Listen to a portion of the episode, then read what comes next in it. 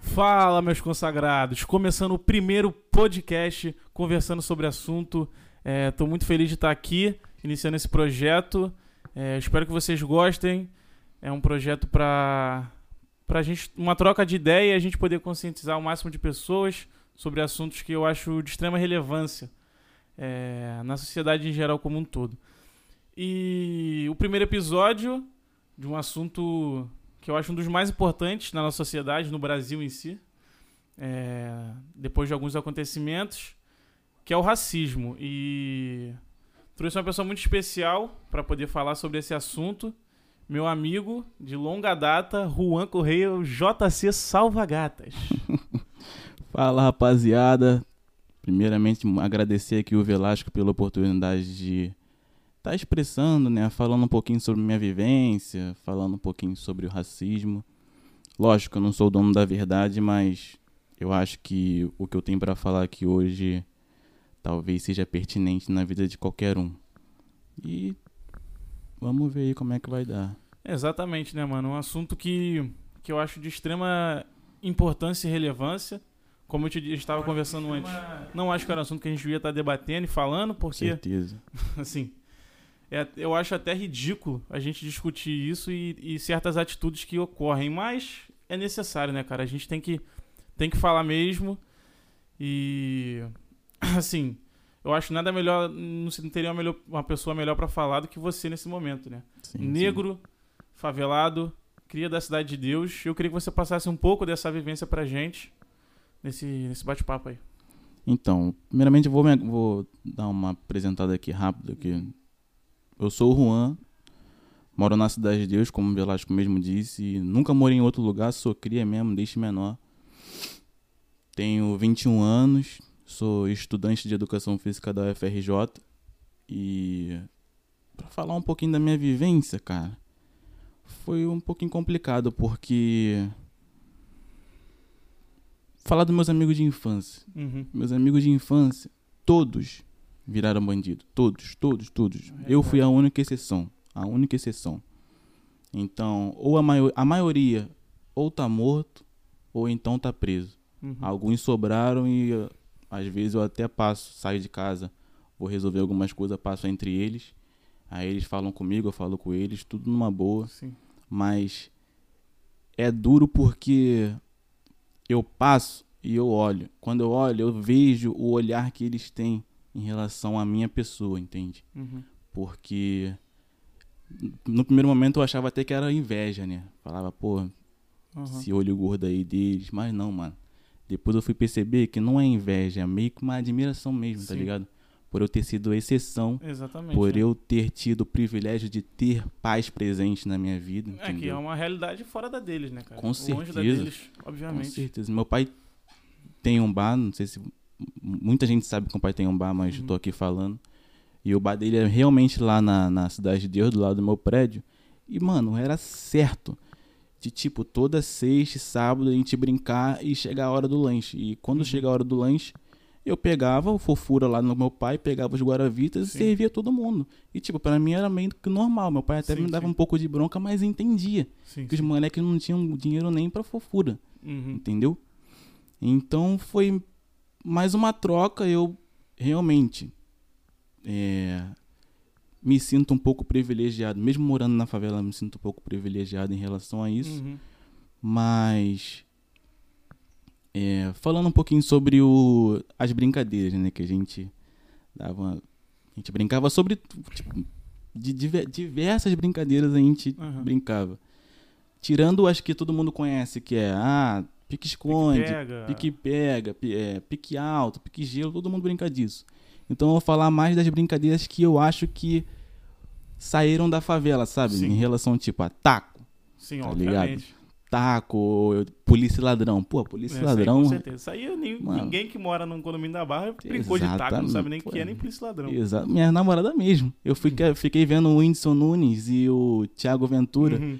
Eles falam de taco e eu falo, mano, você já brincou de taco? Nunca, nunca brinquei de taco. Então, não, meu Deus, aquele mano. show do Thiago Ventura é, é representatividade, né? Exatamente. Aquele, quem, quem já jogou se sente muito representado, porque Eu, mano, é particularmente uma das brincadeiras favoritas, velho. Era muito, certeza, certeza. muito legal.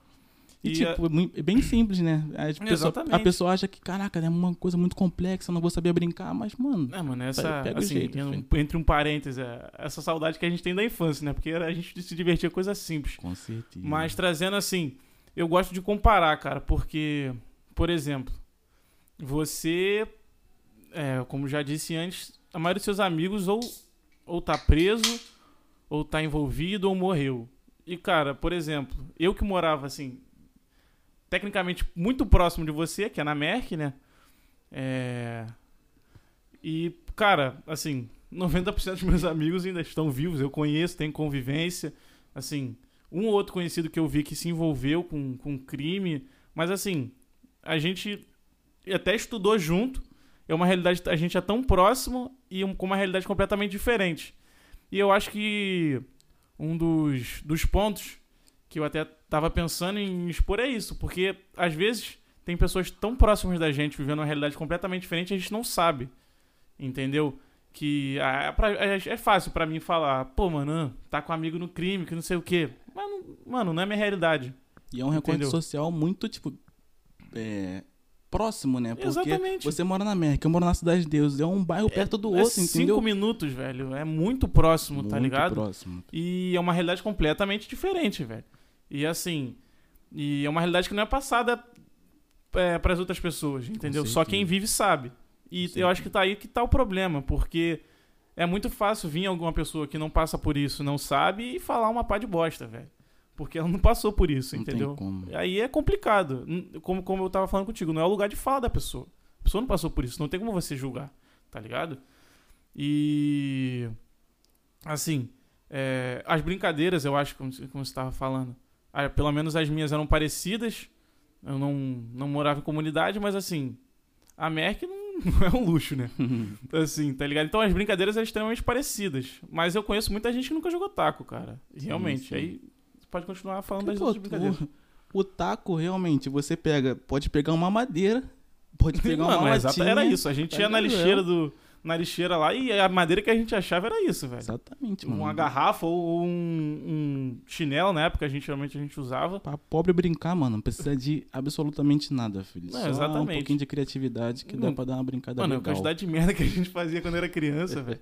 Eu acho que Bob Teco, talvez, não sei se você já brincou, Teco com certeza. brinquei de Bob Teco. Um, um- um cano PVC e uma bola era a alegria da rapaziada. É, Mano, em falar nisso, o, é, falando das brincadeiras de Bob Teco, é, na, polícia, no, na brincadeira de polícia ladrão, é, teve uma época lá na Cidade de Deus que virou febre, né? Todo Uhum. mundo brincava. Sim. Inclusive, tipo, crianças e adolescentes brincavam. Não, sim, então sim. eles meio que aperfeiçoaram a brincadeira.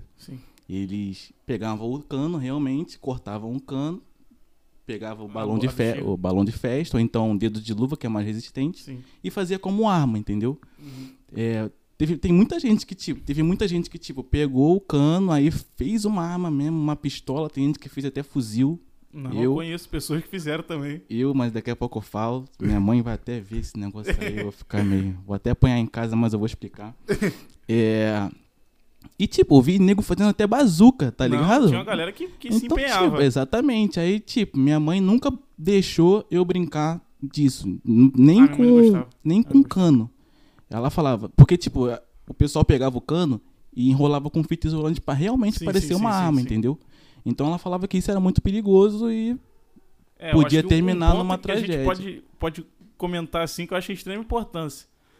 A minha mãe não gostava porque era perigoso, realmente. Porque se um feijão vindo daquela velocidade, cara, Porra, doía, doía. Doía muito. filho. E só que a gente vê completa, como é que a realidade de novo é diferente. Eu brincava e eu não tinha nenhum mínimo risco de alguém confundir com uma arma, entendeu?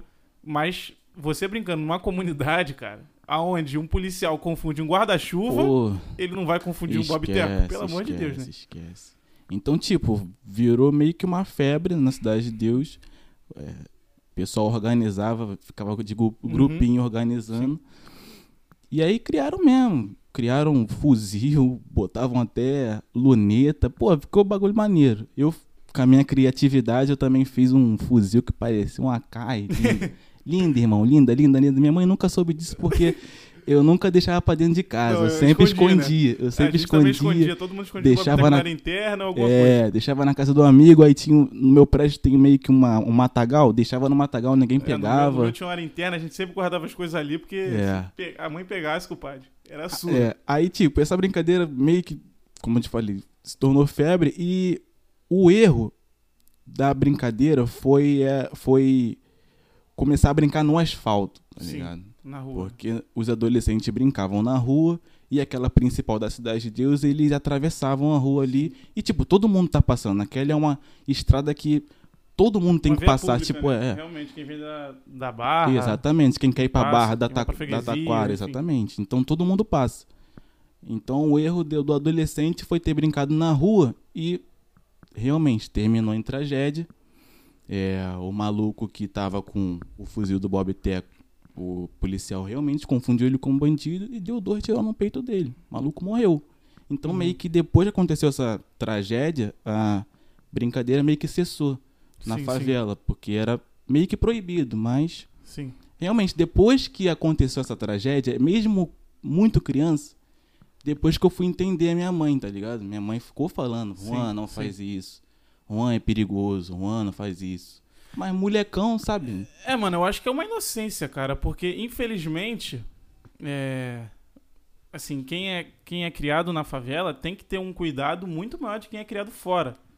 Porque. E a gente como- nunca entendeu isso, tá ligado? A gente nunca Exatamente, entendeu. mano. Não tem, é difícil uma criança entender essa realidade, entendeu? E ela pensar às vezes e ver, pô, por que meu amigo pode brincar e eu não? Entendeu? É, é complicado, mano. É, é muito distante. Uma brincadeira. Questão do Bob Teco. Pra mim nunca deu problema. Uhum, E, mano, onde você mora, a brincadeira chegou a dar morte, velho. uhum. Então, olha, mano, a discrepância, a diferença é, entre uma simples brincadeira é, e aonde, mano, na favela terminou em tragédia, entendeu? E, e isso é uma realidade que ninguém sabe. Eu te Uhum. garanto que talvez quem brincava comigo talvez nunca soube que alguém morreu brincando de babiteco. Sim. E aqui na cidade de Deus. E do aqui lado. do lado, exatamente. Mas a gente nunca pensou nisso. A gente brincava por brincar, velho. Entendeu? E. E não tinha essa preocupação. Uma preocupação que vocês tinham que ter logo cedo. Com certeza. Entendeu? É, tipo, eu sempre soube.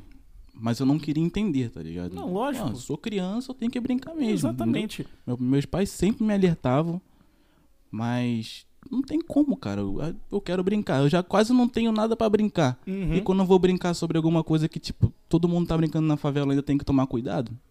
Não, exatamente. É uma. É, é meio que um baque, né? Pra uma criança já, já ter que ter essa responsabilidade e essa consciência sobre o racismo logo cedo. Meio que Uhum. você perde uma parte da infância, querendo Sim, ou não. Sim. Você deixa de brincar de brincadeira, você deixa de fazer alguma coisa, porque o racismo é muito presente, cara. E, Sim. assim, como também eu tava te alertando, é certo, mano. Realmente é, é- é perigoso e acontece tragédias, velho, Sim. tá ligado? E um assunto também que eu queria entrar é a questão do colégio, né? Que a gente conversou. É, a gente já estudou junto no Elite durante alguns anos, mas eu queria que você falasse sobre no colégio quando criança. Que eu acho que também tem bastante diferença. No Elite ou Não. no colégio como um No todo? colégio. Não, digo quando você era criança, assim. No segunda série, terceira, enfim. Não, então, é, eu antes do Elite eu sempre escolhi e estudei escola pública, tá ligado? Uhum. Então, meio que eu estava dentro da minha bolha porque eu Sim. ficava dentro da favela, ia pra escola pública e tipo, ali todo mundo se considera ali ninguém não tem nenhuma diferença, Uhum, mano. Tem sim. branco, tem preto, tem amarelo e todo mundo se trata normalmente, Sim, sim. entendeu? Eu nunca pensei que o racismo fosse tão grande como é agora, entendeu? É, antes de eu entrar no Elite, eu falei assim, pô, já que eu vou entrar na minha primeira escola particular, eu vou mudar o visual, né? Uhum. Eu tinha um cabelo grandão, tinha uma trança. E eu sofria racismo até na escola pública.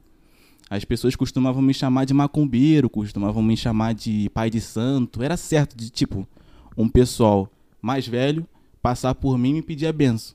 Entendeu? Uhum. E, tipo, era um racismo que eu não sabia realmente que era racismo pra mim. Era só um preconceito que, ah, todo mundo pode. Todo mundo pode sofrer esse tipo de preconceito, tal, tal, tal. É, mas é que muitas pessoas não sabem é que, o, que a intolerância religiosa com, com a Umbanda, com o Candomblé, é racismo. É racismo também, porque, porque, porque é estrutural e o preconceito com uma, com uma religião africana, né? Só que as pessoas não têm esse conhecimento, nem buscam, enfim. Não, e pra tu, pra, você entrou na questão da intolerância religiosa. Eu nem ficava bolado por me chamar de, de macumbeiro por conta da minha cor. Uhum. Eu ficava bolado por me chamar de macumbeiro, porque eu também era intolerante Sim, religioso. sim, óbvio. a gente Então, não tem esse tipo, conhecimento. Exatamente. Então, tipo, eu me considero católico. Eu cresci na igreja católica. Mas eu ficava incomodado quando me chamavam de macumbeiro, porque na época eu achava que macumba era coisa do demônio Sim, sim. e tal. Então, tipo, eu também era uma mente. Eu tinha mente, uma mente muito fechada em relação à religião. Mas enfim, eu mudei meu, meu visual e assim que eu cortei o cabelo, eu falei, pronto, agora eu não sofro mais racismo. Uhum. Ingenuidade, né? Porque. Beleza, entrei na Elite e, tipo, meu primeiro. Minha primeira aula lá do Elite, o primeiro dia do, De aula. de aula foi tipo muito pesado pra mim. E não em relação a racismo, é por conta da minha timidez mesmo. Sim. Eu não me adaptei, de- na- na verdade, demorei a me adaptar, eu não fiquei à vontade. As pessoas da sala me olharam só quando eu entrei em sala, porque eu cheguei um pouquinho atrasado, e depois quando eu sentei, ninguém me olhou. Ninguém me olhou, ninguém puxou assunto. E tipo, antes de entrar, eu falei assim: ah, o colégio é novo, a unidade é nova na Taquara, então todo mundo vai começar do zero.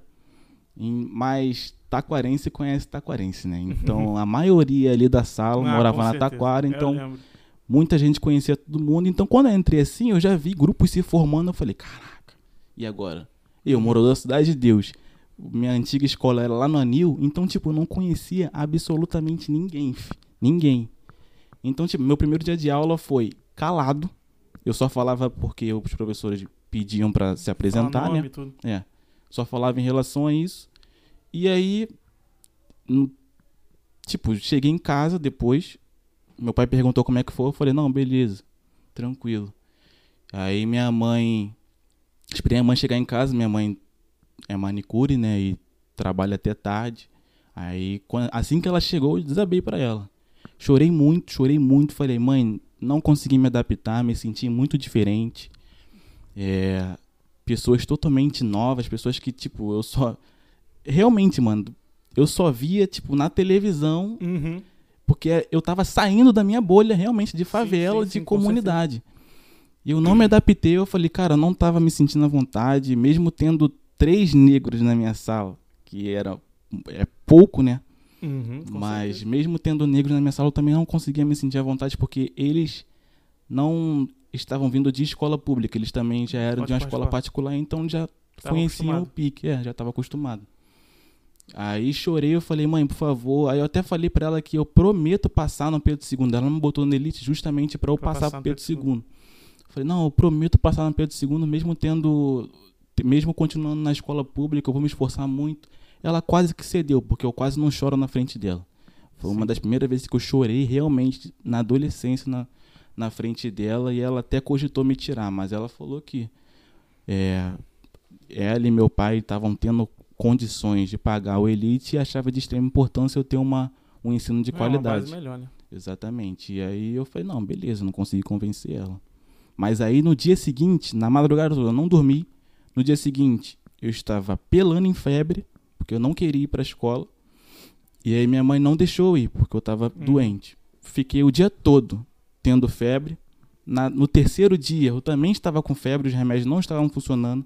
No terceiro dia, minha mãe resolveu me levar no médico, então eu não fui também no terceiro dia. Sim. E. E aí, tipo, foi meio que. No primeiro. Não sei se tu lembra, no primeiro. Na primeira semana de aula, começou numa terça-feira. Aí na quarta foi o segundo dia, na quinta foi o terceiro. Hum. Na sexta já era sexta de carnaval. Ou Sim. seja, o recesso tinha começado ali. Uhum. Aí eu falei, pô, graças a Deus não fui, não fui no meu segundo, nem no meu terceiro dia de Só aula. depois do carnaval. Só depois do carnaval eu falei, ah, até lá eu tenho muito, muito tempo pra convencer minha mãe de me tirar realmente do Elite. Sendo que eu viajei o carnaval, meu carnaval foi muito bom. Eu viajei pra São Pedro, lá pra casa que a, a minha família tem. E a minha prima, ela também tinha entrado no Elite comigo. Sendo Uhum. que ela era de um ano. Sim, sim, lembro. Da é, Mariana, né? É, Mariana. Ela, tem, ela era de um ano hum, Adiantado. adiantado do meu.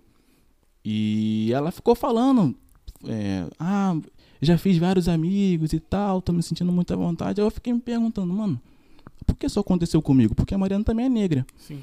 Por que isso aconteceu comigo? Eu acho que tá em relacionado muito à minha timidez, sabe? Eu tenho que começar a me socializar melhor com as pessoas. Então vou dar uma segunda chance. Então beleza, acabou o carnaval, eu falei, ah, vamos lá, vamos encarar. Fui. Quando eu fui, realmente, continuou na mesma. Eu travado na frente Uhum. da, da, da sala. A gente nem era da mesma sala, não, né? não. A gente não era da mesma sala. Aí eu, travadão, sendo que as pessoas começavam a perguntar as coisas pra mim. E eu respondia.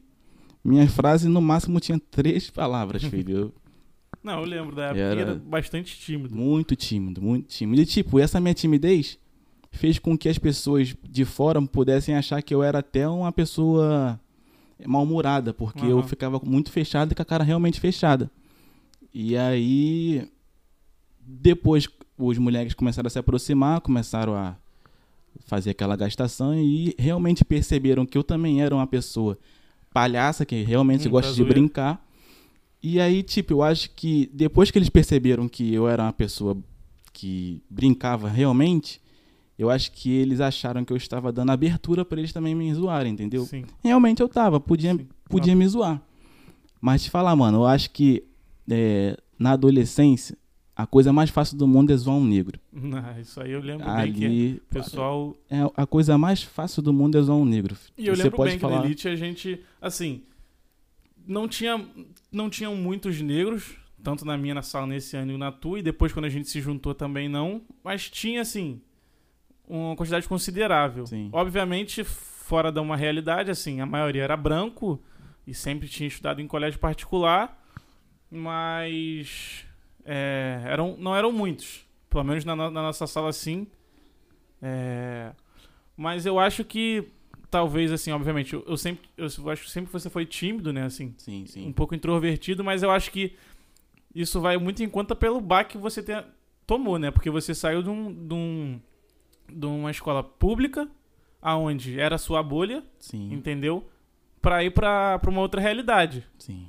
entendeu? Então, realmente é uma adaptação difícil. Eu digo também porque quando mais novo eu estudei em colégio uh, público, há alguns anos, e quando eu fui pro particular foi um, um baque também Uhum. obviamente diferente da, da, da sua realidade, mas foi. E eu digo do primeiro dia que você disse que demorou pra se adaptar, eu acho que, assim, é normal a gente ter essa timidez. Eu também lembro que eu não tinha nenhum conhecido na minha sala. Na verdade, os conhecidos que eu tinha estavam na sua, É, que eu acho que era a Pamela e a Kathleen, que tinham estudado comigo. sim. E eu fiquei meio assim também, mas fui me soltando. Mas, obviamente, pra mim eu tava muito mais familiarizado, porque tinham pessoas, assim, vamos dizer, mais parecidas comigo, Uhum. assim, mesmo não sendo branco, branco, mas assim, eu tava acostumado, porque antes eu já tinha vindo do colégio particular. Sim, então sim. Era, era meio que a minha realidade ainda, Sim. e, e no, por- pelo seu lado era uma realidade completamente diferente. Então eu acho que isso agrava mais ainda. E falando das brincadeiras, é, eu lembro muito bem. é, não me orgulho de, de dizer que já brinquei muito com isso. É, nessa época a gente brincava e achava que era normal. Assim. Sim. Obviamente, assim, eu digo pelo meu lado, é, eu jamais falei alguma. Eu ma- jamais zoei contigo, por exemplo, com outra pessoa pra ofender. Assim, ainda mais porque a gente tinha intimidade e a gente brincava. Mesmo sendo errado, eu achando errado, mas a gente brincava. Mas tinha pessoas que falavam pra ofender, obviamente. Entendeu? E. E no colégio ali tinham bastante. E é, uma, um dos pontos que eu queria tocar com você era isso. Se você chegou a ter algum caso de, de racismo é, no Elite, é, de algum amigo, professor, enfim. Se você chegou a sofrer algum ato de racismo lá. Pô, mano, então, é. Eu lembro de muitos casos de racismo que eu sofri, mas o que me chocou mesmo, eu vou contar. É, como eu tava falando, depois que o pessoal, os moleques perceberam que eu era uma pessoa brincalhona, eles achavam que eu tinha dado liberdade pra eles, pra eles me zoarem. Sim, sim. E aí, então, um amigo nosso que realmente a- até hoje é nosso amigo, eu não vou falar aqui, sim, depois eu falo em off. Uhum. que ele chegou e falou: Não, tu mora onde? Eu falei: Na Cidade de Deus. E aí ele realmente chegou e falou, em tom de brincadeira, lógico, mas ele chegou e falou: é, Teu pai trafica pra conseguir pagar esse colégio? Em tom de brincadeira. Então foi o primeiro racismo que eu olhei assim, respirei, engoli seco. Falei: Não, mano, meu pai é comerciante, tem um bar e tal, não sei o quê. Chega a dar raiva. Assim, eu tô falando porque é- acho que é a primeira vez que você me conta isso. E foi um dos pontos que eu quero tocar porque é, a gente não conversava sobre isso, então eu não sei. Eu não lembro de ter presenciado. Então, assim, os casos é, que você sofreu racismo eu não sei. E assim, eu também nunca vi, mas me revolta só de ouvir isso. Não, cara, tipo, eu porque- também, eu também nem fazia questão de contar, sabe? Uhum, Porque não, se eu claro. contasse e falasse alguma coisa, o nego ia falando, ei, eu só tô brincando, não, Não, exatamente. quê. Então Mas- eu preferia ficar quieto. Mas olha o nível, a gente, logo hoje, hoje em dia adulto, a gente vê a Sim, gravidade do sim. que ele falou, velho. Exatamente. Porque só porque você é negro e- ou mora na cidade de Deus, o seu pai não pode trabalhar num, num trabalho normal, num serviço e poder ter condições de pagar a faculdade. Com Já tá certeza. impregnado na pessoa, já tá enraizado que todo negro que, que se dá bem ou é jogador de futebol ou é traficante. Exatamente. Entendeu? E, exatamente. e isso, assim, lá no momento é uma brincadeira, entre aspas, vamos se dizer, mas é, é extremamente grave, entendeu? É uma, é uma brincadeira de, de completo mau gosto, velho. Sim. Teve um, um caso de, de racismo também que era muito frequente, de que, tipo, na minha sala, quando eu já tava meio íntimo dos moleques, tinha alguma coisa no chão sujo, ou então na carteira suja, era certo deles pegarem a tesoura, calma aí que eu pego o bombril, o bombril. E aí fingiam que ia cortar meu cabelo. Ah, essa tá brincadeira ligado? Cortar meu, fingir que ia cortar meu cabelo, nunca cortaram, pra tentar limpar, entendeu? E, mano, isso acontecia direto. é, essa eu nunca teve gente ouvir, que- mas é extremamente escuro. Teve gente que pegava até minha cabeça e me- tentava me levar até a sujeira, entendeu? Então, tipo, era outra coisa que eu engolia seco e não podia falar porque eu Uhum. sei que as pessoas iam falar, nossa, eu tô brincando, não sei o quê. Então, eu preferia É, e- ficar sempre e a calado. maioria, a maioria era que fazia brincadeira. Então, se É. você tentasse defender, ia falar, ah, não gostou da brincadeira. Não, pegou é, pilha, é, não sei é, o quê. então eu só dava aquela risada meio coisa, mas tipo, mano, um bagulho que eu, eu vou dizer agora que é óbvio, mas pode ser não óbvio para algumas pessoas. Uhum.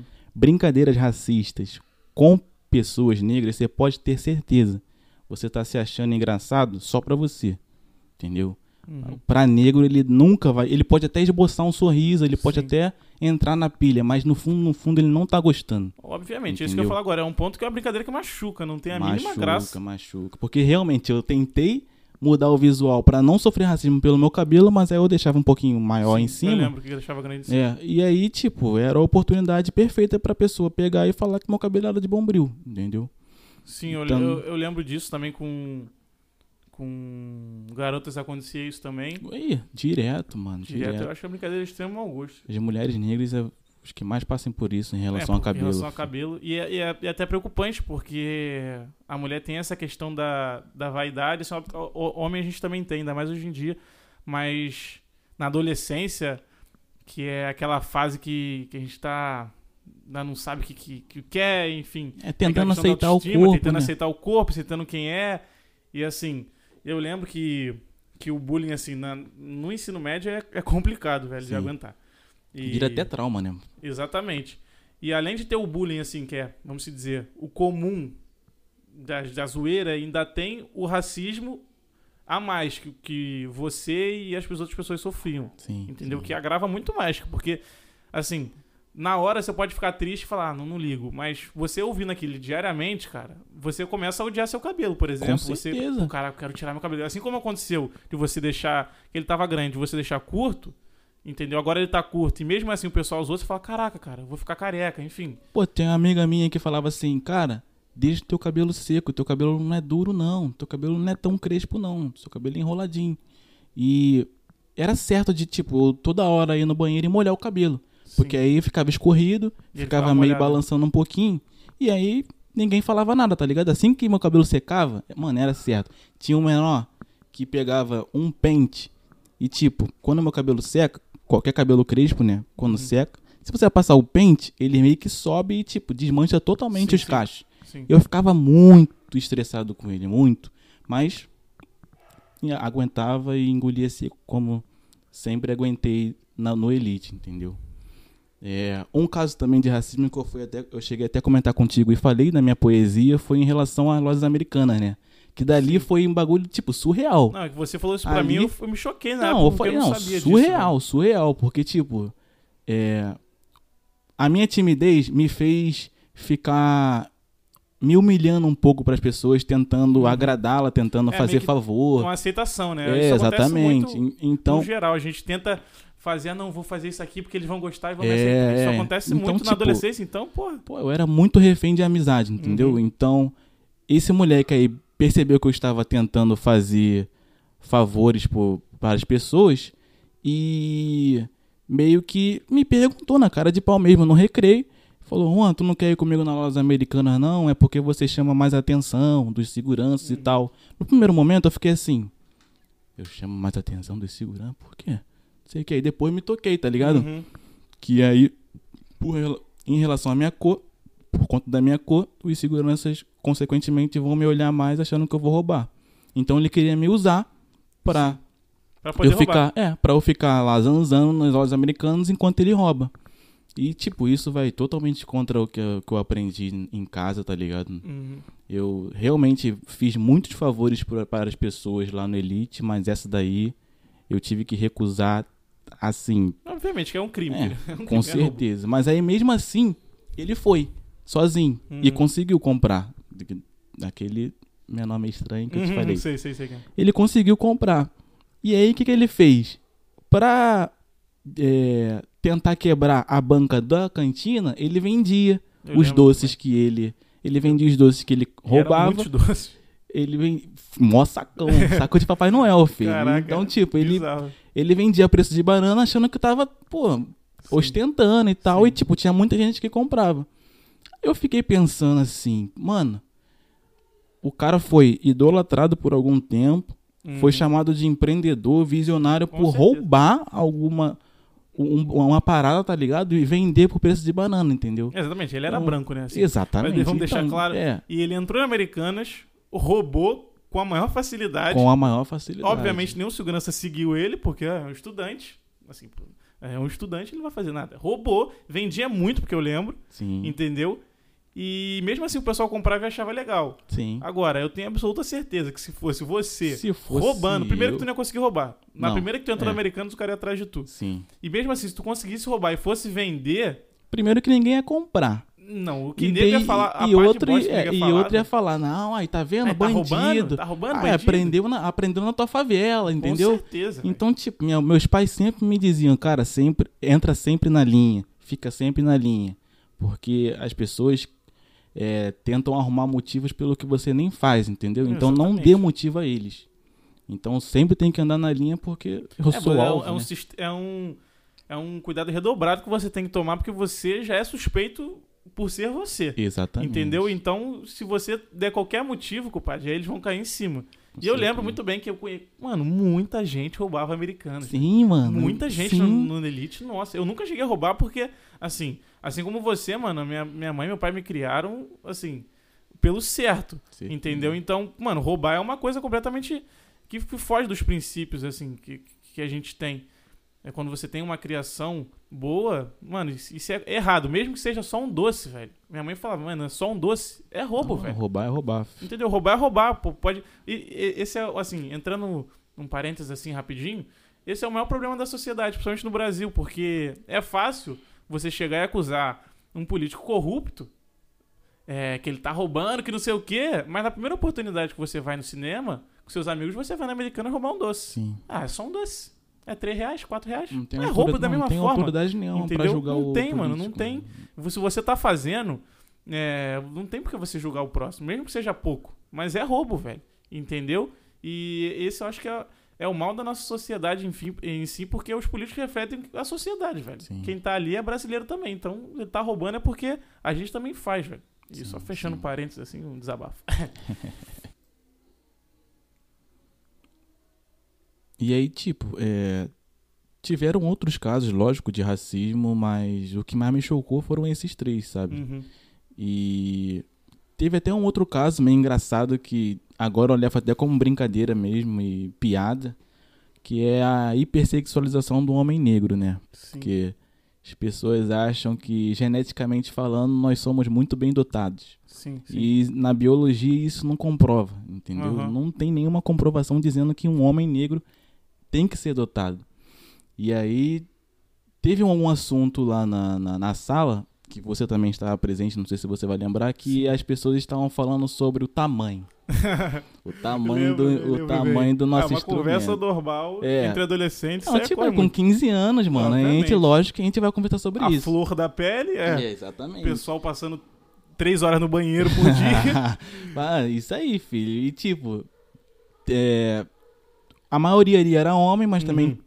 tinha algumas meninas ali Sim. conversando sobre. Alguns falaram o tamanho, outros preferiram ficar quieto. Eu fui da parte que fiquei na minha. Mas aí as pessoas falando sobre. E a minha amiga, que na época era minha melhor amiga, chegou assim e falou: Ah, o Juan tem cara de ter um, um instrumento muito grande. Eu não sei o que. E aí as pessoas me olharam assim e falaram: Caraca, negão desse jeito. Hum.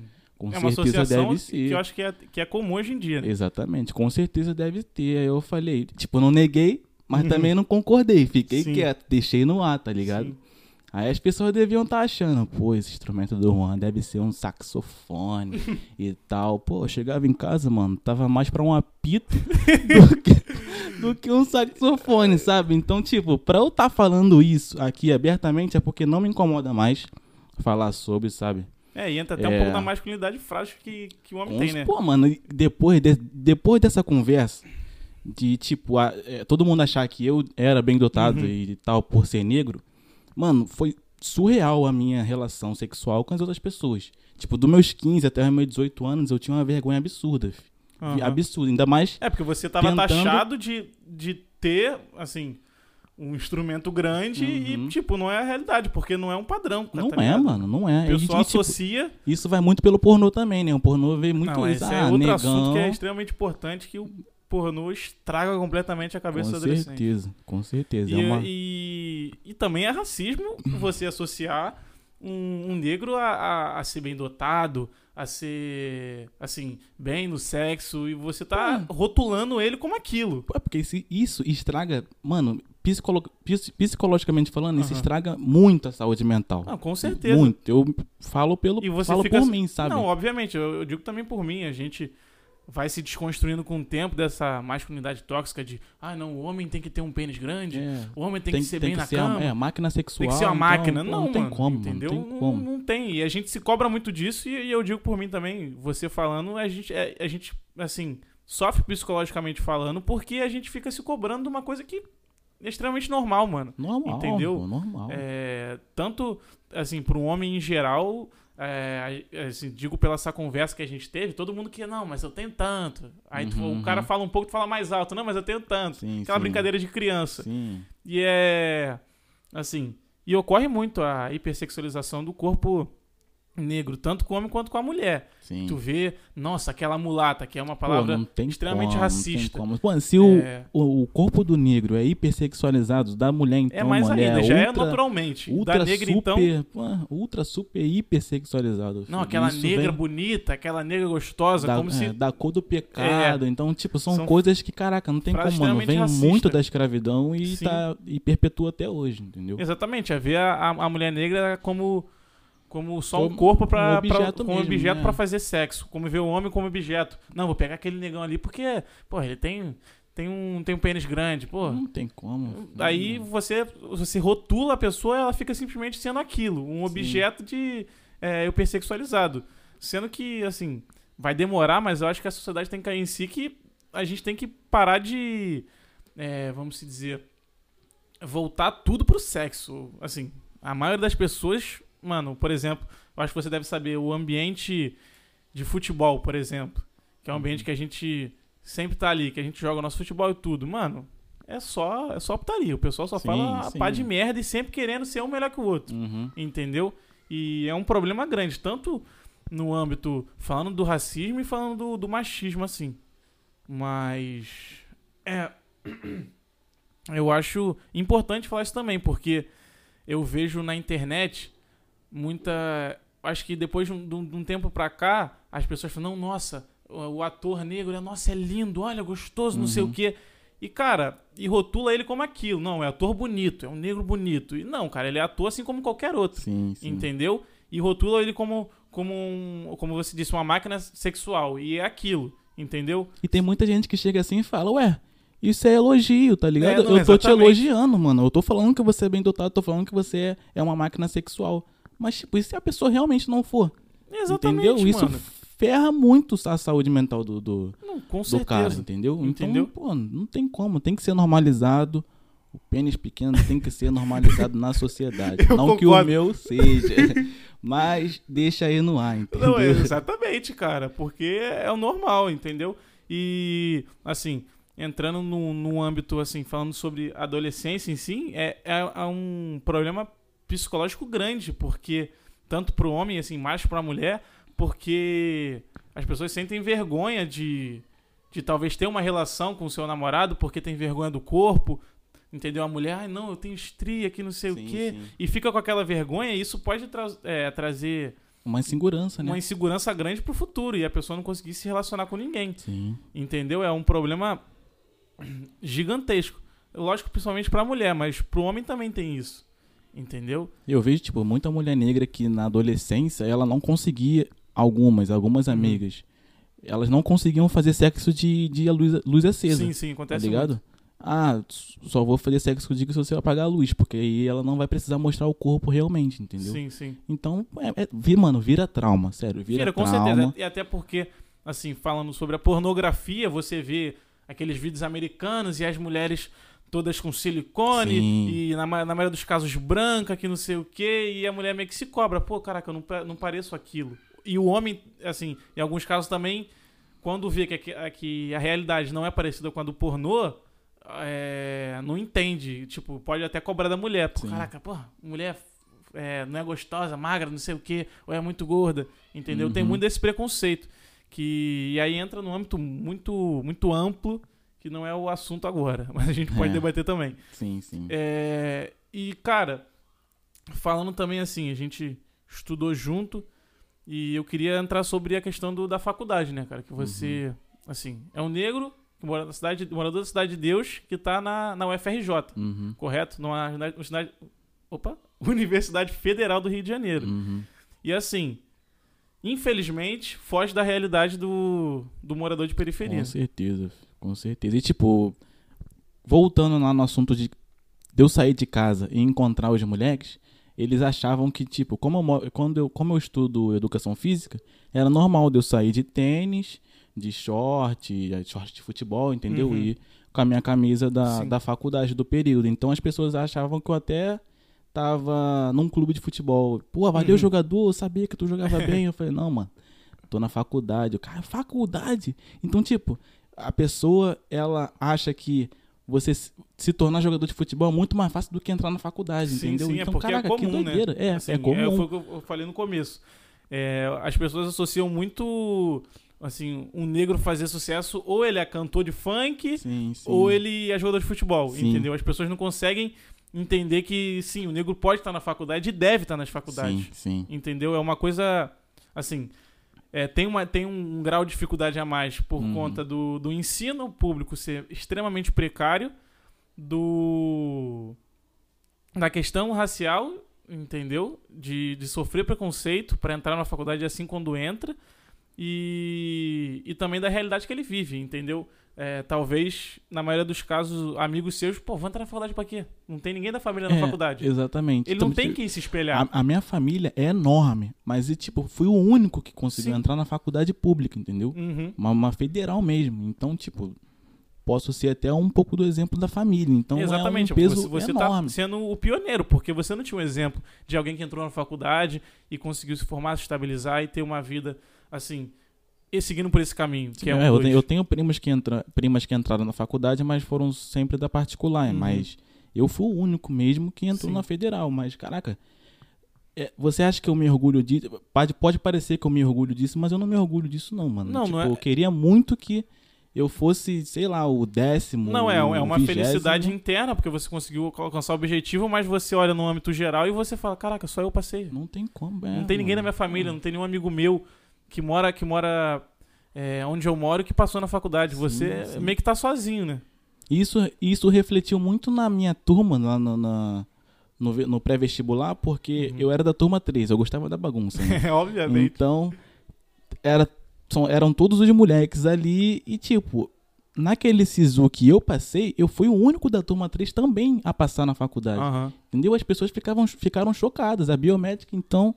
Uhum. Agora, eu tô jogando na cara de vocês, tá? Eu passei pra faculdade. Eu lembro quando eu vi não. que você postou, eu fiquei bastante orgulhoso. A gente não estudou no terceiro ano junto. Sim. Mas tu, eu me, fiquei tu me abandonou, né? É, eu fiquei bastante orgulhoso. Falei, caraca, mano, o Juan conseguiu passar, velho. E eu fiquei bastante orgulhoso de você, tipo, numa federal, tá ligado? E. Eu lembro que você era da bagunça, porque eu também era, obviamente. Eu era da turma 2, porque eu fazia uma média, eu ficava É. nem, nem muito esperto, nem muito burro. Burro assim, entre aspas. Não era muito da bagunça, mas ficava na minha pra, pra não exp- explanar muito. Mas não. Extre- Extremamente chato também ficar na turma 1, Não, né? era Pô, chato pra ca- só- assim, com todo respeito, entendeu? Mas Só não, é- tinha mongoloide. não era minha vibe, entendeu? Não, Não, não era minha como, vibe. Vou falar a como. realidade. Também a minha, a minha a faculdade também não é minha vibe. Assim, é um assunto também que mais pra frente eu quero externar, porque a gente, assim, não, ao meu ver, a gente acha também que a faculdade é tudo. É, não tô não falando, tem como. entendeu? Porque, ah, se você passar na faculdade, você tá feito, entendeu? E, esquece. É, é um, é um preconceito, assim, que particularmente às vezes eu sofro porque eu não faço faculdade. Eu não, não, não quero fazer faculdade agora, entendeu? É uma falsa ilusão também. uma porque falsa- exatamente. Você acha que na faculdade você vai se esta- estabilizar, mas Uhum. quando você entra é totalmente diferente. É o que eu digo, cara. Assim, eu acho que você tem que fazer o que você gosta, velho. Independente. A faculdade, show, mano. Perfeito. Faça a tua faculdade, Aham. estude, passe, se forme, entendeu? E, e consegue o que você quiser. Mas se não é a faculdade, vai, mano. Porque. Entendeu? É, às vezes as pessoas são muito oprimidas, entendeu? Talvez no seu caso pode ter acontecido alguém chegar, porra, tu vai fazer faculdade e tu vai trabalhar, cara? Uhum. Entendeu? Ou, ou já alguém já te fala, pô, mano, tu já tem 16 anos, vai trabalhar não, vai arranjar um emprego, porque é pô. uma realidade é, que acontece na favela, as pessoas logo cedo trabalharem, Aham. entendeu? Eu ouvia muito isso, muito isso. E, assim, tu chegou a sofrer algum, algum preconceito entrando na faculdade ou... Dentro da É, faculdade. dentro da, da, da UFRJ. Cara, então, antes de entrar pra faculdade, na, na- antes de passar pra federal, eu passei no SISU 2 Uhum, de 2018. Então eu entrei no meio do ano. sim. Então, no primeiro semestre, e- antes de entrar na, na UFRJ, eu fui da MMR durante Uhum. meio período. Sim, Mas foi mais por conveniência mesmo, mano, porque só por fazer mesmo, né? é, eu falei, mano, eu tenho que entrar numa uma, uma faculdade e, mano, eu vou, tipo, contar um segredo aqui que muita gente acha. Eu acho que muita gente não sabe. Com certeza muita gente não sabe, inclusive meus pais. É, eu tive a oportunidade de entrar direto na, na, na faculdade, no SISU 1 mesmo. Uhum, Eu tinha a oportunidade de entrar já na educação física, sim. mas eu escolhi jornalismo porque eu sabia que não ia passar, entendeu? Eu Aham. realmente não quis passar para o UFRJ de primeira, porque eu estava naquela conveniência de que, ah, eu já, tô, já sou do Elite, e agora eu tenho que provar é, a minha, a minha, como é que eu posso dizer? Competência. Não competência, mas tipo, eu, Meu valor. a minha adaptação na Elite Uhum. foi difícil. Sim. Então eu queria fazer com que na, numa faculdade particular eu não sofresse tanto Sim, sim. essa timidez, entendeu? acostumado. É, eu falei, não, vou encarar sim. Só que, mano, na faculdade também é uma parada totalmente diferente. Eu entrei na sala e eu fiquei de novo isolado, por mais que eu tenha entrado junto com meu amigo, meu parceiro Laranja. Uhum. Foi uma parada surreal, porque, tipo, ele conseguiu fazer amizade com muita gente muito rápido e eu sempre travado na minha, eu falei, pô, não quero isso pra mim, não. E pesou também a minha mãe não ter, não estar tendo condições de pagar a escola particular, a, É é a faculdade caramba particular, faculdade. sim. E eu fiquei, botei, fiquei com um peso na consciência absurdo, porque eu poderia já ter passado Sim. no- na faculdade, eh, na UFRJ, no começo do ano, optei por escolher um outro curso só pra não passar, Sim. e aí eu falei, mano, por isso que eu cheguei pra minha mãe, quando abriu o SISU, o SISU 2, eu falei, mãe, relaxa, eu vou passar. Ela, como é que você tem tanta certeza assim, meu filho? Relaxa, vou passar. Passei. Tanto é que eu passei para dois cursos. Eu passei para educação física e na segunda opção eu botei biblioteca. Eu lembro, eu lembro, eu lembro. E também passei, entendeu? Então, tipo, as duas, é, os dois cursos que eu botei pra cursar, eu passei, entendeu? Aí Uhum. eu escolhi educação física porque eu também queria É, fazer eu- muito. assim, entrando num âmbito geral agora, é, é engraçado porque eu conheço pessoas é, que dedicaram bastante tempo na elite pra passar na faculdade, Uhum. que queriam muito aquilo, e você, por outro lado, assim, sempre brincando, zoando. Uhum. Era do grupo da cola, mas deixa quieto. É. E, e você passou, velho. Talvez eu te garanto que a maioria ali falou: não vai passar, velho. Sim, Assim como tu brincava mano. na época que ia abrir uma barbearia. É, exatamente, tá ligado? Na, vai. nego, nego pedindo coisa no sinal e, tipo, todo mundo aqui botando medicina no braço, botando Uhum. nutrição no braço, eu botei, bota barbearia aí, filho. tipo, eu sempre brincava, tá ligado? Eu lembro disso. Pra tirar um pouco do peso. fui eu. Pra tirar um pouco um peso, tá ligado? Aham. Então. Mas também não desmerecendo, mano. Barbeiro, o que, que tem? Não, lógico que não. O que, tem? Você É- com certeza pode estar ganhando muito Não, mais é, do que é uma tudo é um pessoa. contexto, né? Obviamente. Assim, eu acho que é uma brincadeira porque você tava num colégio que era preparatório e o Uhum. seu objetivo, assim, um objetivo geral era passar faculdade, entendeu? E, aquele, e, e o ambiente daquele dos professores, eles botavam na sua cabeça que você tinha que Sim. passar, porque também eles ganham com isso, né? Fala, ó, Exatamente. tantos alunos passaram pra federal, tantos alunos passaram pra isso, entendeu? Então eles também usam É, a um nossa dos imagem. motivos que de eu ter saído na Elite, agora falando pessoalmente, é, era isso, porque eu não me via numa faculdade, entendeu? E era uma pressão gigantesca, Sim. que eram simulados e simulados, e eu falei, mano, não quero aquilo pra mim, entendeu? Enfim, fiz outros projetos, outras coisas, e tem dado certo pra mim, entendeu? Uhum. É, mas. Cara, é, eu acho que é uma, uma vitória pra você, uma vitória pra pra sua comunidade, mas eu acho que é só o começo, entendeu? Com assim como você disse, só você passou por uma federal Uhum. e isso é muito pouco, entendeu? Muito pouco. Eu não sou a cota do sistema, sabe? Eu quero que todos tenham oportunidade, todos tenham essa Sim. esse ensino que eu tive. Eu- meus pais tiveram que batalhar muito para pagar. Pode ser até fácil para algumas pessoas terem pagado a Sim. mensalidade do Elite, mas a minha mensalidade, quem dividia a minha mensalidade era meu pai, minha mãe e minha avó. aham, Eram três pessoas pagando a mensalidade para não ficar pesado para todo mundo, entendeu? Sim. Então não tem como a pessoa se sujeitar a isso para ter um ensino de qualidade. O Estado deveria Aham. oferecer Não, esse, obviamente. Assim, aí a gente entra num âmbito que o Estado lucra com isso, né? Obviamente. O Estado Sim. não quer pessoas. Não quer, não quer a favela indo pra faculdade, não quer a favela aprendendo. Não quer que a gente pense. Não quer com pensando, certeza obviamente. Que, com certeza, quando a ruim. gente tiver uma consciência de que o Estado não faz merda nenhuma, ele sabe que a gente vai se voltar contra eles, entendeu? Então, Exatamente. E essa é uma das coisas revoltantes, porque pra você conseguir passar numa federal, o- a sua família teve que fazer um esforço enorme pra poder te dar um ensino de qualidade. Uhum. Coisa que, obviamente, é direito seu, é direito é de todo meu mundo. direito, tá na Constituição, né? Exatamente. E assim, e tem agora entrando no âmbito falando sobre a faculdade, questão da cota, porque tem muita gente que fala, ah, cota pra quê? Que não sei o quê, Uhum. é só estudar, que sei- mas nego esquece que é todo um contexto envolvendo que você tem que, se você não, não, não tem condições de ir para um colégio particular, você tem que se matar pra poder estudar sozinho, Sim.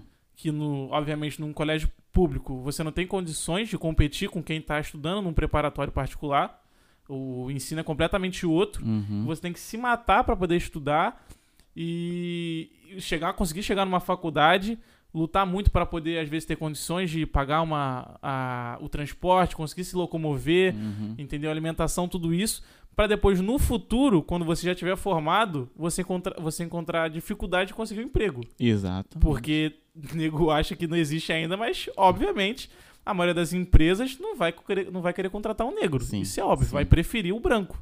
E... Pra- até pra manter a aparência da empresa, né? Porque Exatamente. a pessoa prefere botar um branco ali porque acha que é mais bonito. Se botar um negro.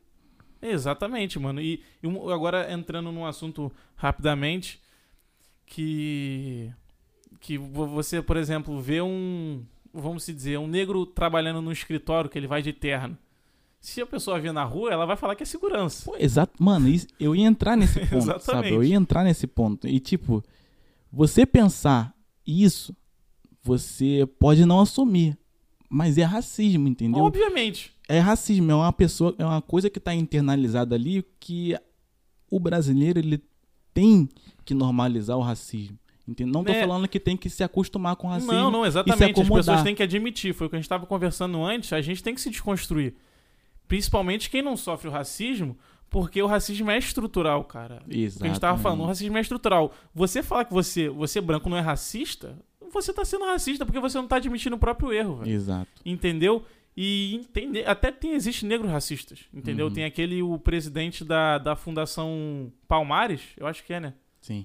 Que, pô, ele é completamente racista, velho. Ele fez um selo anti, é, pra provar que a pessoa não é racista. Mano, aquilo Sim, ali é bizarro, sim, velho. sim. Então a gente tem que assumir e falar. Porque tem, tem histórias ainda, tem gente que fala, não, mas o racismo. Não existe mais racismo no Brasil?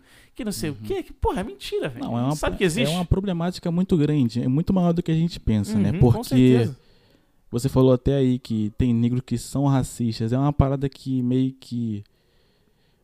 é, o negro, ele não pode ser o culpado de reproduzir falas racistas, sabe? Uhum. Nós somos os oprimidos. O negro que está ofendendo o outro negro, ele não tá vendo que ele está ofendendo a si mesmo. Sim, sim. Entendeu? Então, tipo, vai muito daquela cabeça dura da pessoa que, tipo, tem negros que eu também já fiz isso de tentarem se enquadrar nesse sistema branco, Uhum. eu teria que julgar um outro negro, entendeu? Sim, é como sim. se fosse uma. uma- Meio que você entrar pro grupo deles É, ali e tá na é, bolha deles, é, ah, não. Entrei no grupo Exatamente. deles. É, entrei no grupo deles, agora eu sou uma pessoa, pô, Branca. considerada a eles, É. e eu vou julgar um outro negro, entendeu? Então, Uhum. meio que é uma parada. É, uma, é, um comple é uma complexidade que a pessoa tem que entender.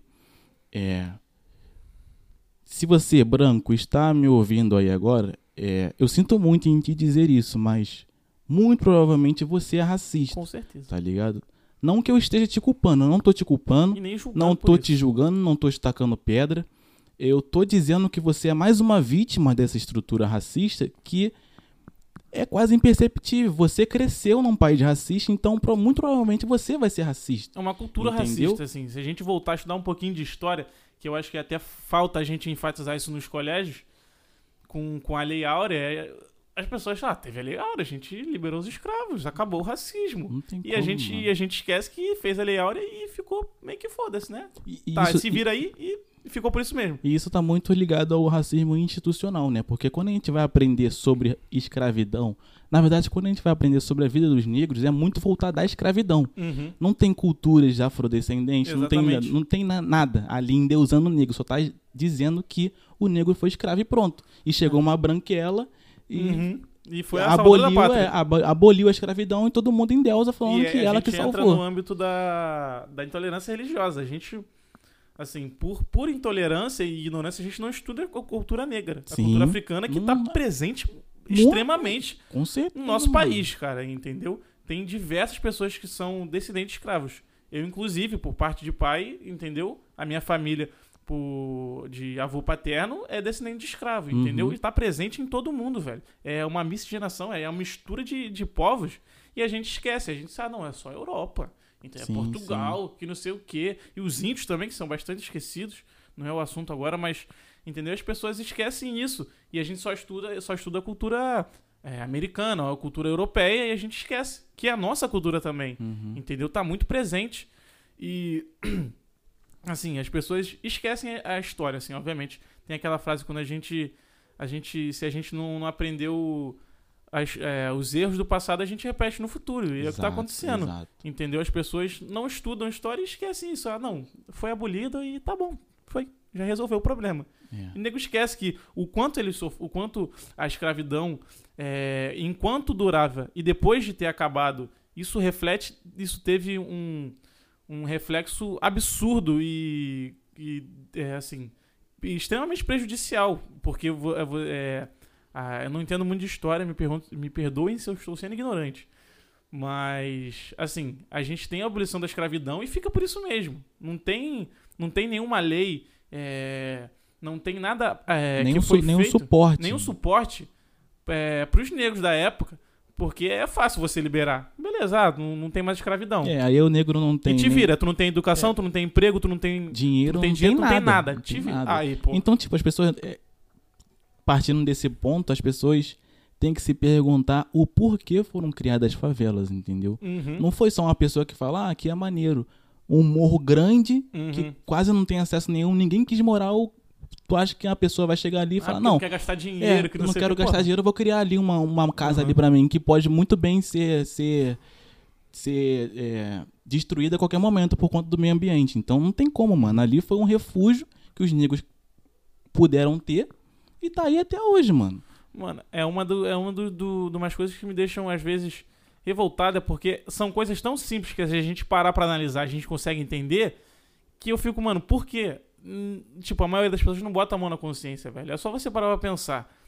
E aí a gente entra na- no âmbito que não. É assim.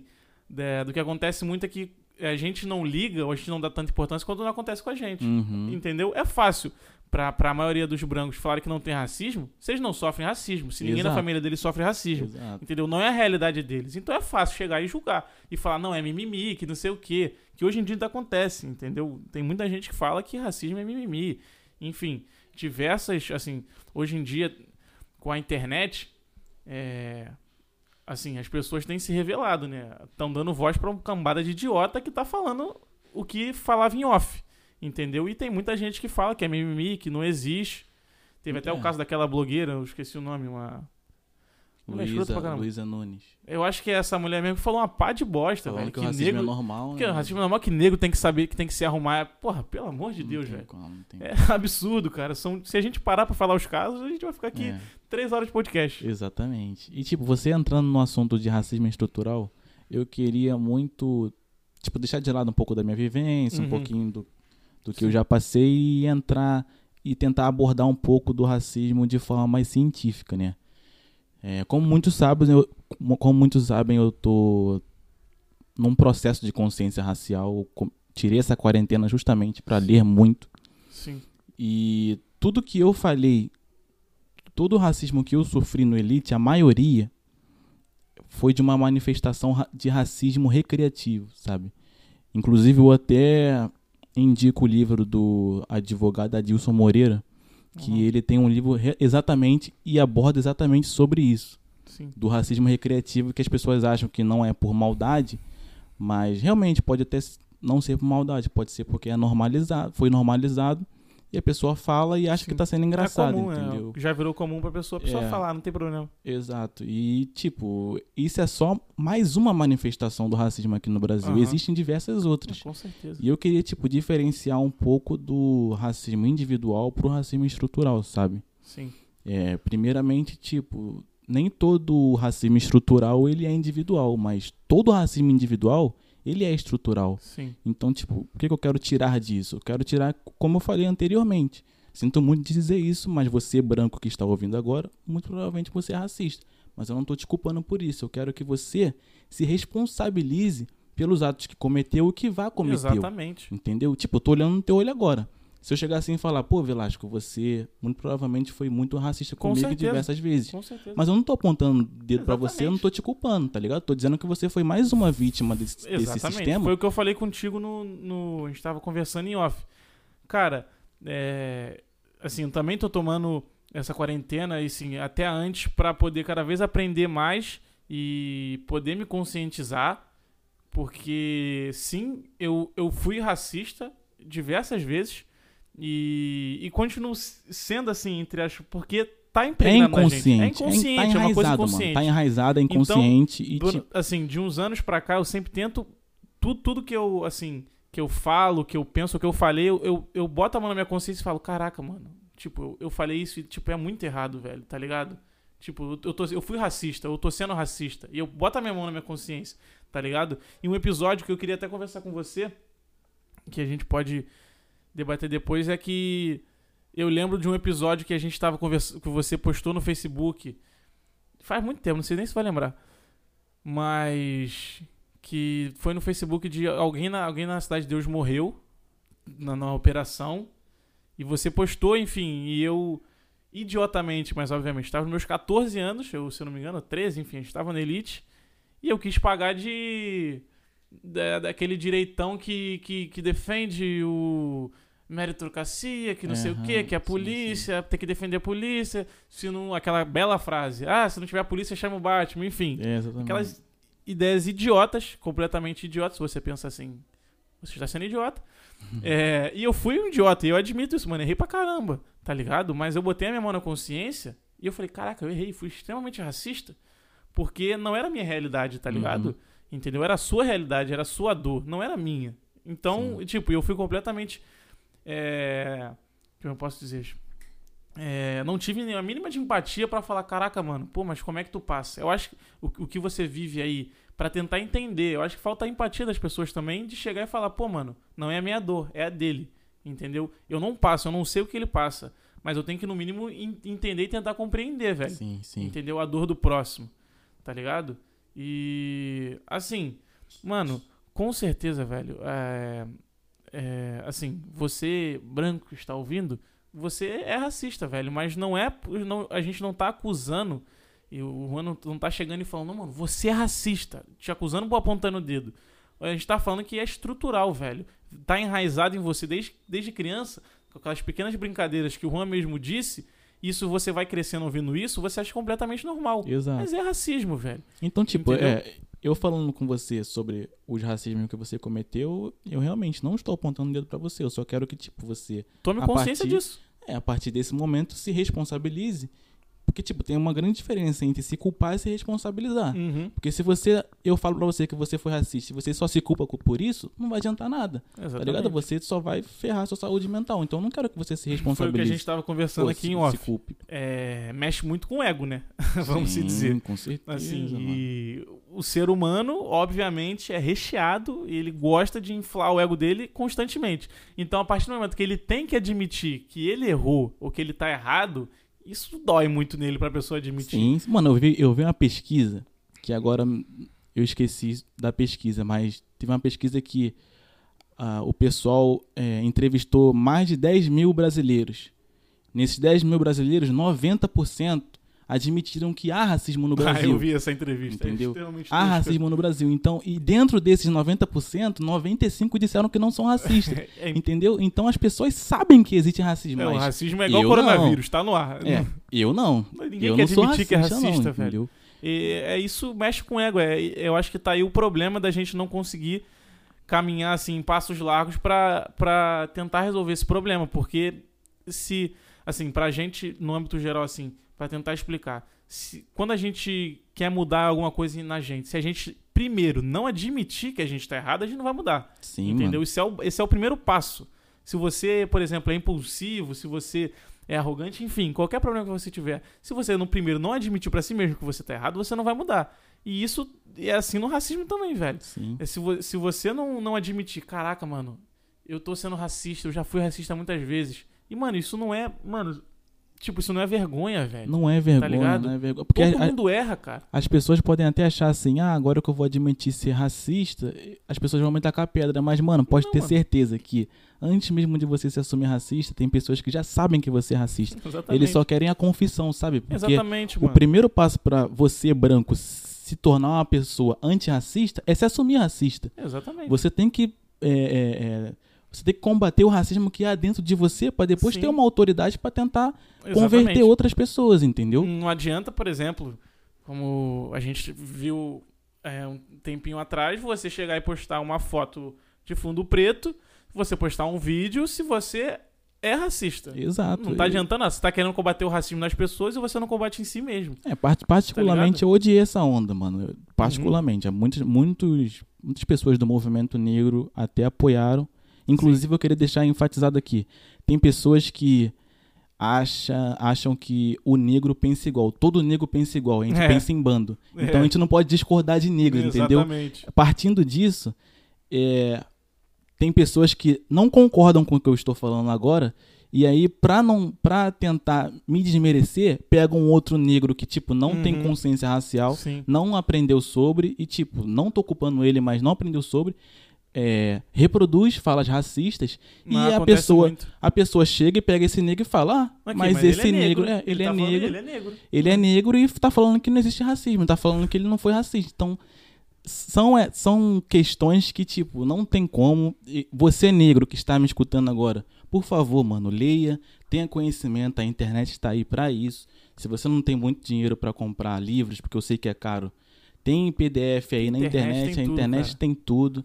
A gente está tendo um privilégio muito grande de ter Uhum. um acesso à Tem um internet. conteúdo na palma da mão, cara. Não tenho que, que reclamar. Então, por favor, mano. Você negro, você é branco principalmente, cara. Principalmente. conhecimento. Ah, mas eu não gosto de ler. Cara, vê vídeo no YouTube. Vê, eu escuto podcast, por exemplo, esse. É, procura podcast, procure vídeo, é, audiobook. Mano, não tem desculpa pra você não, não buscar o conhecimento. velho. É Exato, só se você exato. não quiser.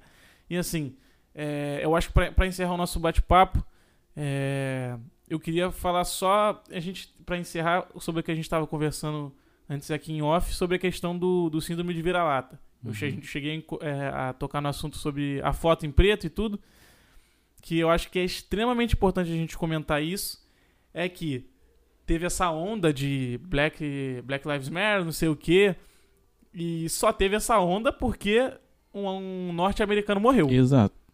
Porque a gente sabe muito bem que diariamente morrem negros em comunidades, entendeu? Diariamente, de forma é, tão cruel quanto o George Floyd, ou na maioria dos casos pior, entendeu? Recente tem diversos casos que eu posso citar. Do João, é, do... eu esqueci o nome, do... acho que era músico, morreu com 80 tiros, é, foi alvejado com 80 tiros por Uhum. militares. 80 tiros. Eu vou repetir. 80 tiros. Entendeu? Não foi um para de, de aviso, não foi nada.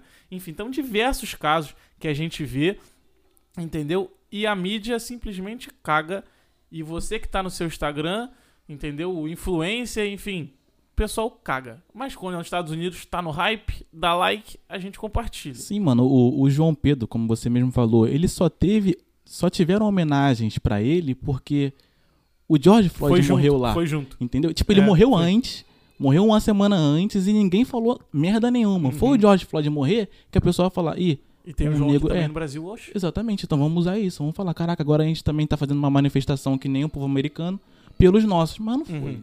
Não foi, foi porque foi lá fora. É, Inclusive, a gente pega o foi, caso mano. do da criança de 5 anos, da que a madame botou no elevador Exato. e botou pra subir no elevador e a criança morreu do, do alto do prédio.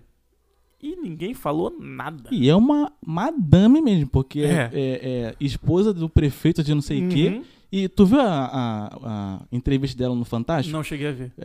Ela deu uma entrevista no Fantástico e, tipo, totalmente diferente do que ela era. Tipo, cheio, ela tirou a maquiagem dela, Hum, obviamente. ela- botou o cabelo bem bagunçado. Ah, eu não vi a foto, eu vi a foto. Entendeu? Óbvio, ela não vai Tipo, querer chegar de madame. diferente. Óbvio. Aquilo ali é só pra... E pra quem não sabe, assim, ela pagou a fiança e foi embora da prisão. Ela não foi presa. Não- É, e não teve a mínima repercussão. Repito, foi uma criança de 5 anos de idade que foi, foi posta no elevador sozinha e morreu do alto do prédio. E está sendo investigado, investigado de que ela mesmo apertou lá o térreo. Ela Obviamente, apertou o não foi a andar. E, enfim, e eu tava até analisando quando isso aconteceu, eu fiquei extremamente revoltado, porque se fosse a, a empregada que tivesse botado o filho da madame no elevador, putz, Estaria presa agora. Mano, ela estaria Hum. presa. Pô, na internet, o nego estaria nunca mais, matando ela. Na mídia, então, e a que mais ter a foto dela falando que, enfim, irresponsável. E vocês, vocês sabem que sim, que é a realidade. Entendeu? Eu acho que a gente também tem que mudar isso, da gente parar com essa síndrome de vira-lata. De que só, só repercute e a gente só se comove quanto é quando é lá fora. Entendeu? A gente tem diversos casos todos os dias. é, no Rio de Janeiro, principalmente. Entendeu? Aqui do lado, por exemplo, eu que moro na, na Taquara, mano, na Cidade de Deus, Juan mora na Cidade de Deus. Tem caso direto na Cidade de Deus, entendeu? Em, em todas as comunidades aqui no Rio de Janeiro. E a gente tem que botar a mão na consciência, além de tudo, de que tá presente na, na, na nossa sociedade muito próximo da gente, Uhum. entendeu? E aí. E, aí, tipo, eu queria só, pra realmente finalizar, eu queria só comentar sobre um assunto extremamente importante também Uhum. nessa nossa luta. Tipo, doa quem doer, mano, mas eu sei que, tipo, muitos homens vão estar com o ego ferido depois do que eu vou falar, mas um grande aliado para essa nossa luta contra o racismo é o feminismo, entendeu? Não existe falar, não existe combater o racismo sem falar sobre igualdade de gê- gênero. Com certeza. Foi o que o, o Silvio Almeida falou no Roda Vida. Aliás, eu também indico muito o livro do Silvio Almeida, Racismo. Estrutural, que é ótimo. Ele enfatizou de que as mulheres negras, elas são, elas lideram o movimento negro, tanto intelectualmente quanto na Sim. quantidade, entendeu? Elas são as primeiras pessoas que, que realmente se conscientizam, porque elas Sim. são as, que- as que mais, Os mais sofrem. sofrem. Além de serem Tipo, negras, são mulheres. exato. São os dois E, tipo, que mais sofrem. O que eu sofro aqui na sociedade por ser negro é só metade de que uma mulher Uhum. negra sofre, porque ela carrega o racismo e o machi- o machismo diariamente. Sim. Entendeu? Foi então, o, o caso, assim, só entre aspas, que eu falei sobre aquela minha amiga, a Maria Eduarda. Espero que você esteja ouvindo. Um beijo. É, que logo mais está presente aqui para conversar também. Que foi o que eu falei, mano. Tipo, é, além, de, além de ela sofrer extremamente com o racismo, ela sofre do, do outro lado extremamente o machismo, que, mano, é outro mal gigantesco da sociedade, velho. E foi o que você falou. O, bastou você falar com o cara para ele Exatamente, entender, entendeu? Ela é. falou e, ela, É, ele não a, entendeu. A gente, entendeu? a gente entra no âmbito de, de dar a voz pra mulher, né? A gente só escuta quando é homem. É, Mano, não tem como. É, tipo, eu posso. posso. O que eu vou dizer agora, as pessoas podem achar ah, que é biscoito de mulher, ah, o feminismo. Primeiro, não, não existe isso. É, mas, tipo, o mundo realmente só vai andar pra frente quando tiver uma revolução das mulheres. Sério, porque Uhum. o patriarcado, ele não deu certo. Não está dando certo. Tudo foi à base da violência e a gente sabe Sim. que exis- existiu muito massacre. Com Existiu muita tragédia, Pessoas, entendeu? mulheres que, que sofrem é, opressão em casa, que são agredidas e que, e que foi, que você, foi o que a gente comentou.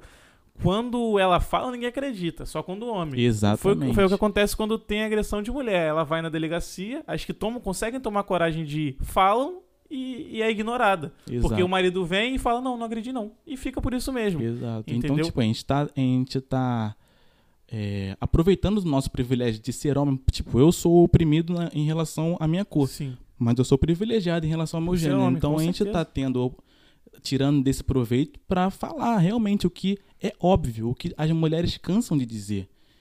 Mano, se está incomodando ela, se está fazendo alguma coisa pra ela, porque vocês têm, você tem que tirar é, conclusão de que não está. Hum, Entendeu? se está incomodando a ela, é porque está incomodando. Se ela está dizendo que você é machista, então você é machista, É, irmão. assim, assim como o Juan falou, vai doer, mas deixa eu te dar um papo. Você é homem que tá escutando, você é machista, E- entendeu? E na maioria e- dos casos, pra caralho. entendeu? Exatamente. E, ti- tipo, esse machismo tá muito relacionado ao racismo, porque os dois são estruturais. Uhum, Então, não, tipo, pra certeza. você tentar combater esse machismo ao lado de uma mulher, você tem que se assumir machista. É, Entendeu? gente você é, homem, gente tem- nasce. O homem nasce Não machista, tem é como. fato. o patriarcado foi, foi criado pra nos privilegiarmos, entendeu? Então, Com certeza, e a gente Não é. tem como, mano. Então, tipo, um recado que eu dou pra vocês: se você tem uma mulher negra em casa, seja irmã, seja mãe, seja namorada, tipo, dá um abraço forte nela. Porque o que essa mulher passa, o que Com essa certeza. mulher passou já, não tá escrito, irmão. Não tá escrito e, tipo, dá realmente um livro emocionante.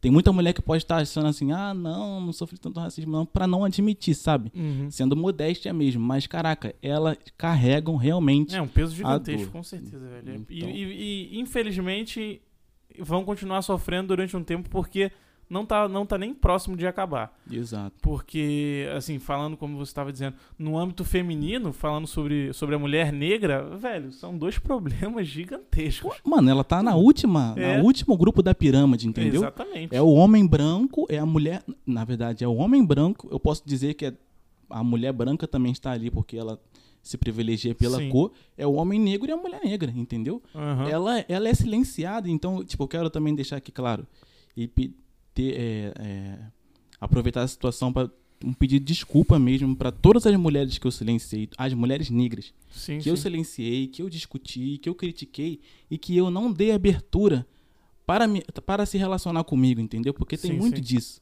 É, nós, homens negros, eles. é, nós, tipo, que. É, A gente se aproveita dessa, dessa sociedade totalmente racista e machista Aham. para tentar fazer com que uma mulher branca olhem pra gente. É como se fosse uma conquista, sabe? Sim. Por isso que é muito jogador de futebol casa com uma, uma, uma loira, Aham. casa com uma morena, porque Um pra gente é, é, pra gente é tipo uma conquista, sabe? A gente tá sendo visto por uma mulher negra. A gente tá. A gente acabou se apaixonando por uma mulher negra e ela acabou, se apaixonando, Uhum. entre aspas, né? Por nós, entendeu? Então, tipo, a gente sempre excluía a mulher negra dali. e- Aham. E é uma problemática muito maior do que a gente pensa, mano. Exatamente, mano. Esse é um papo que com certeza eu vou ter aqui é, logo mais, porque é um papo longo e extenso, porque se já tem toda uma problemática com o homem negro em si, cara, com a mulher, esse A podcast mulher vai ficar maior com certeza. Exatamente. E tipo, eu tenho. Não, é, não vou falar privilégio, mas eu tenho a honra de ter uma mulher negra em casa, que é minha mãe. E, tipo, ela é uma guerreira. Exatamente. Uhum. Ela é uma guerreira mesmo por tudo que ela já passou. Ela Sim. tenta sempre abafar todos os tipos de preconceito e racismo que ela sofreu ao longo da Sim. vida. Ela sempre encara com um sorriso no rosto, de peito aberto. E hoje ela criou uma família extremamente completa e, Uhum. e não tem como, mano. Ela é, pra mim, ela é minha heroína, Bom, com sabe? certeza, velho. Porque por tudo que ela já passou, não tá escrito, mano. Não tá escrito e a gente não tem nem noção, porque eu, como homem negro, eu reconheço até que há racismo também no lado da mulher. Mas aí quando a mulher vai falar alguma coisa, eu meio que não, não dou importância Sim. por É, ser uma eu, mulher. assim, É, para finalizar, assim, eu acho que que o, o pior de tudo, assim, como você falou da sua mãe, mano, elas sofrem caladas, velho. Sofrem caladas. Ou, ou porque elas não querem falar, ou porque elas não conseguem. Isso é fato, entendeu? E quando falam, não, Não escutam, dão, né? Exatamente. Não, escutam, mano. A gente não escuta, entendeu? Exatamente, mano. Enfim, vamos encerrar o assunto, porque o podcast ficou longo, mas eu garanto que, que vai agregar muito a vocês que estão escutando. É, tô muito feliz de ter tido esse bate-papo contigo, com certeza vai continuar depois que encerrar aqui. É, espero que vocês gostem, cara. É, se vocês quiserem é, algum assunto em específico, manda na, na rede social, da, no Instagram da, do podcast. Se quiser outro papo com o Juan, que com certeza vai vir aqui de novo, vocês falem comigo pra gente fazer uma parte 2. E é isso, cara. Tô muito feliz de ter esse bate-papo contigo. É... Tô feliz de estar iniciando esse projeto. Espero estar podendo ajudar muito.